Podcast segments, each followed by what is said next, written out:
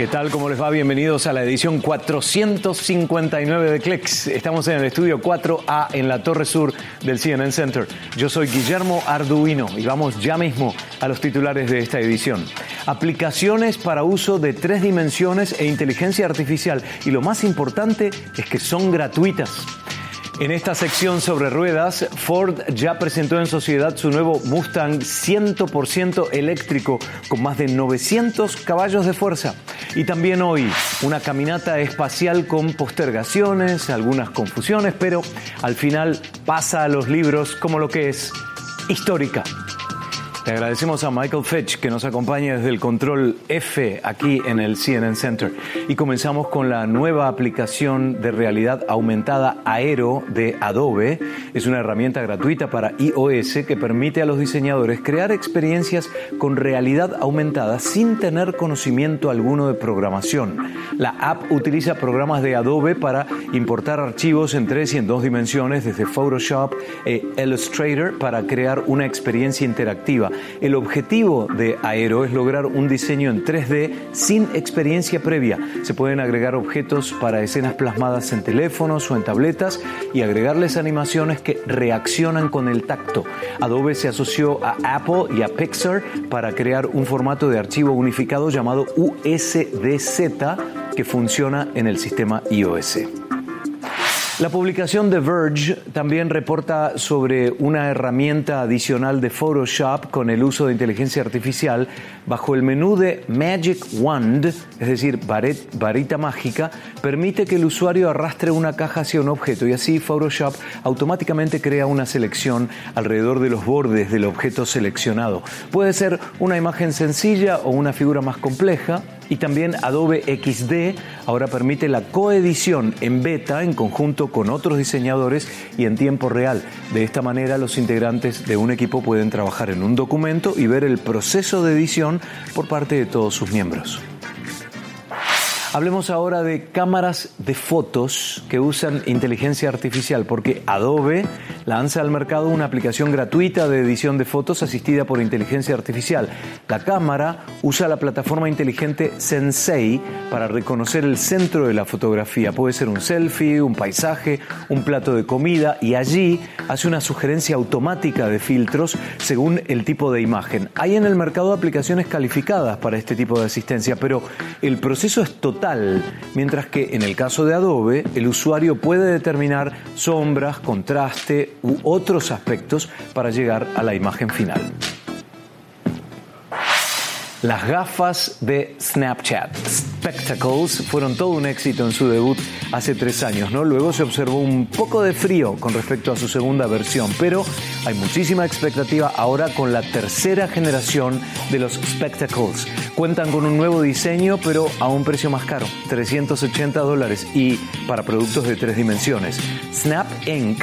asegura que aquellos que prestan atención a la moda y al arte serán los interesados en usar estas nuevas herramientas creativas, pero es la percepción de la profundidad la gran novedad, gracias a una segunda cámara en las gafas, y ahí está el concepto de 3D.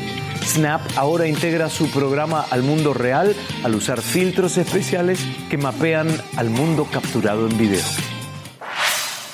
Habitualmente le hablamos a los asistentes virtuales inteligentes para que obedezcan comandos, ¿no? Hello Google, ese es el mío. Pero un grupo de investigadores ha determinado que la misma acción se puede hacer con un rayo láser y se puede hacer a metros de distancia. El problema es que se puede utilizar este método para atacar un sistema como este desde afuera del hogar y así lograr que suene música o por qué no abrir la puerta de un garage o hacer compras en Amazon. El secreto es que el rayo láser puede contener un comando codificado que logra esa misma reacción, la de la voz, y esos sonidos están dentro de la intensidad de la luz. El resultado se logra por la vibración exacta que recibe el sistema como si alguien le estuviera hablando. En Europa se ha consolidado un concepto de servicio de consulta médica para mascotas, se llama First Vet es una empresa emergente sueca que ofrece consultas por video con veterinarios locales, pero la visión más amplia de esta iniciativa se desprende desde inversores en el Reino Unido y capitales canadienses que estimulan el desarrollo de empresas emergentes del ámbito tecnológico. La expansión global de First Vet está en la mira de quienes se encuentran detrás del crecimiento de este concepto.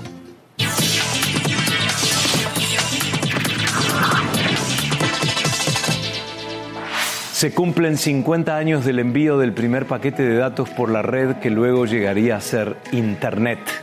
El mundo experimenta una mayor conectividad a la vez que se enfrentan los desafíos de seguridad y la relación que traen los cambios tecnológicos. Según LACNIC, la organización que asigna y administra los recursos de numeración de Internet en América Latina, la mitad de la región hoy ya está conectada. El mundo tecnológico avanza hacia novedades como la incursión de la denominada Internet de las Cosas, que va a conectar a miles de millones de dispositivos, lo que requiere que se desplieguen tecnologías nuevas. Mientras tanto, la red de redes ya cumple 30 años. El www que se ve en el navegador es apenas un millennial. ¿eh? De hecho, la web es ahora 18 años más joven que los emails y dos años más joven que un GIF.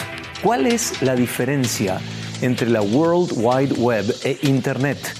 Usamos un navegador para conectarnos a Internet y si Internet es una supercarretera de la información y es invisible, la web es la alfombra mágica que nos permite navegar por ella. Comienza una feroz competencia en la distribución de contenidos por Internet. Cada vez más son las plataformas interesadas en este tipo de medio. ¿eh? Y también desde el aire y con todo frente a un enemigo pequeño pero súper poderoso. En África los drones libran una batalla contra el transmisor de una enfermedad que atenta contra la vida de la población. Con eso volvemos.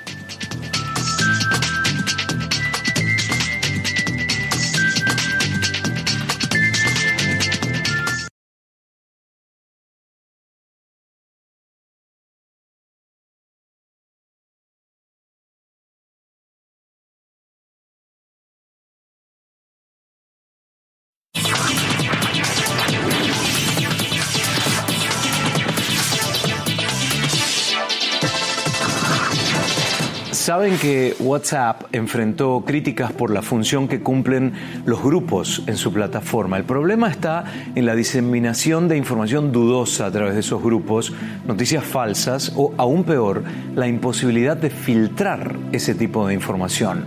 WhatsApp ahora quiere cambiar ese aspecto.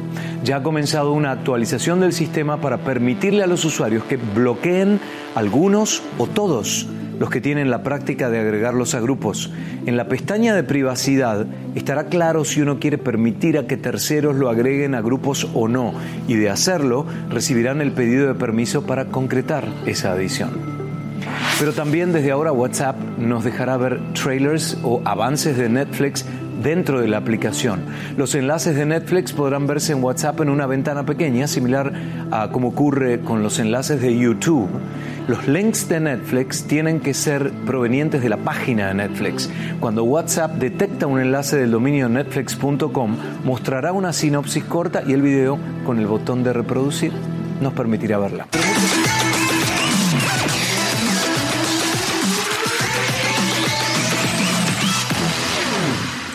Muchos dicen saber cuál es el talón de Aquiles de Netflix.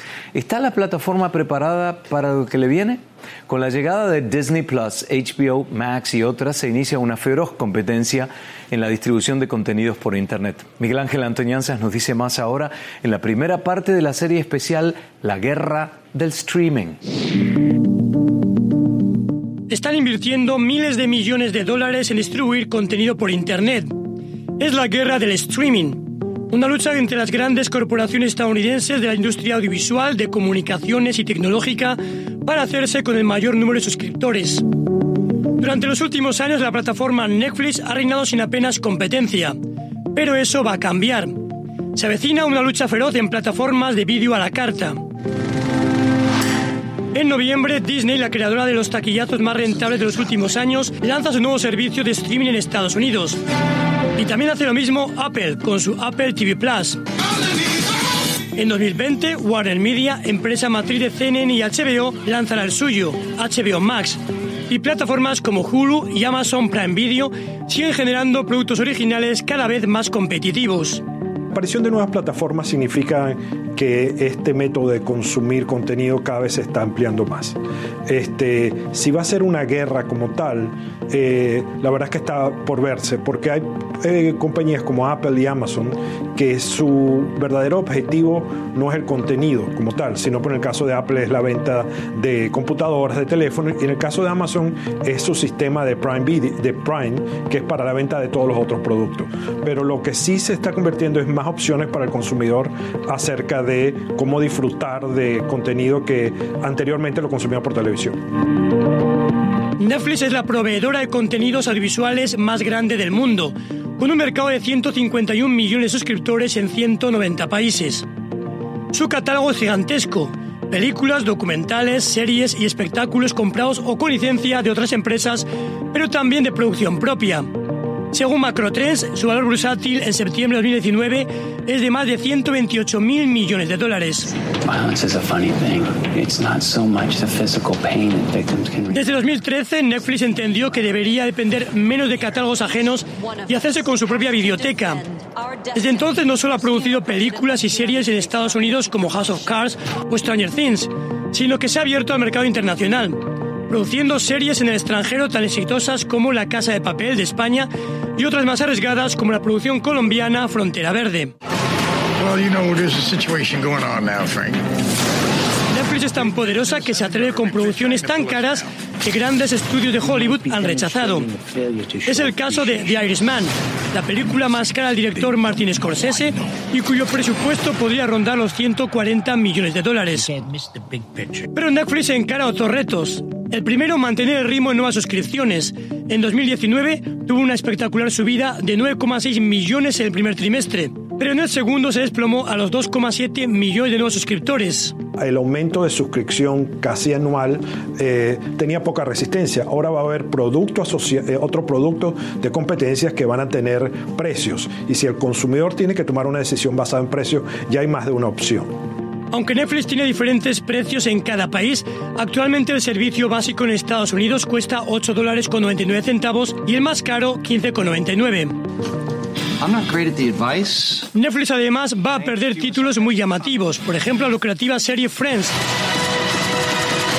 o la franquicia de los Vengadores que ahora sus dueños, Warner Media y Disney, necesitan para sus propias plataformas. La compañía hasta ahora adquiría los derechos de contenido sin una competencia significativa. Pero ahora hay más compradores potenciales y por lo tanto estas adquisiciones le saldrán más caras y eso va a recortar sus ganancias. Estas serán algunas de las primeras batallas que tendrá que lidiar en esta guerra del streaming. Miguel Ángel Antoñanzas, TNN, Atlanta. Hagamos una pausa para ponernos al tanto de las noticias más importantes a esta hora.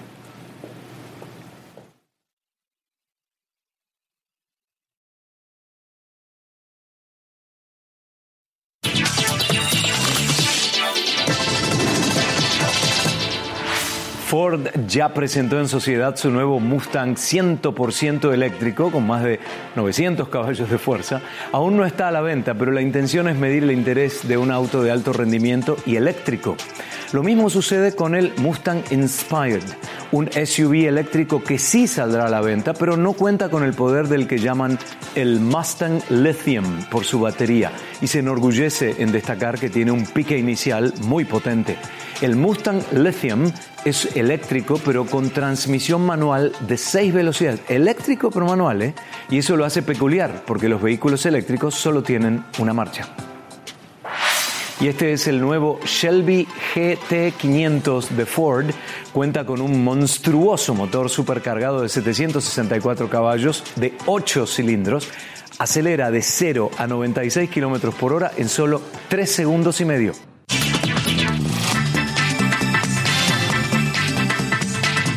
Mucho hemos hablado en Click sobre el uso de drones para la asistencia de personas en zonas remotas, ¿no? Pero ahora esa tecnología se suma a la lucha contra la malaria en la isla de Zanzíbar, en Tanzania. En los arrozales de Cheju hay una invasión de mosquitos y ahora se trabaja con un proyecto contra la malaria con drones para evitar que las larvas se formen en mosquitos transmisores de este mal. Un dron gigante de la empresa china JDI hizo pruebas en los arrozales aplicando un químico para controlar el problema. Tanzania fue elegida por la facilidad para obtener los permisos de vuelo. El problema también afecta a Kenia y a Ruanda.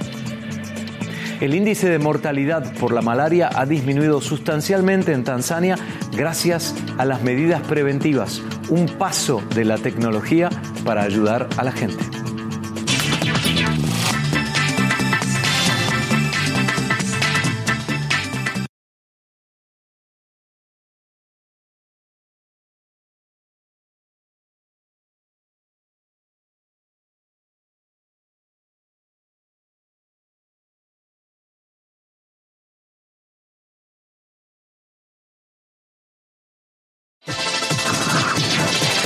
¿Recuerdan las dos astronautas que a principios de noviembre concretaron la primera caminata espacial como primer grupo de mujeres astronautas en el espacio? Jessica Meir y Christina Koch eran los nombres, son de la NASA e hicieron sus maniobras mientras la estación espacial volaba sobre la isla de Madagascar. Luego de un despegue impecable y a tiempo, la llegada del vehículo espacial Cygnus a la Estación Espacial Internacional fue parte de la misión en el aire de estas dos astronautas. Ellas se encargaron de la reposición del vehículo adosado ahora a la Estación Espacial Internacional, donde permanecerá durante dos meses. Mientras tanto, la firma Adidas va más allá de los confines de la Tierra en su búsqueda por concretar un paso más hacia la innovación. Adidas firmó un contrato con la Estación Espacial Internacional para las pruebas de productos en un ambiente de microgravedad. La microgravedad es la condición en la que un objeto o una persona parece no tener peso específico. Adidas, de esta manera, será la primera marca en probar en el espacio mejoras en el calzado y a la vez estudiar el desempeño de los humanos en ese ambiente. Qué bien, ¿eh? Avances tecnológicos. Se nos acabó el tiempo por hoy. Estamos en facebook.com barra cnn. Yo soy Guillermo Arduino y él es Brett Crow, que nos acompañó con la cámara estable en esta edición. Los despedimos desde Atlanta. Hasta la próxima.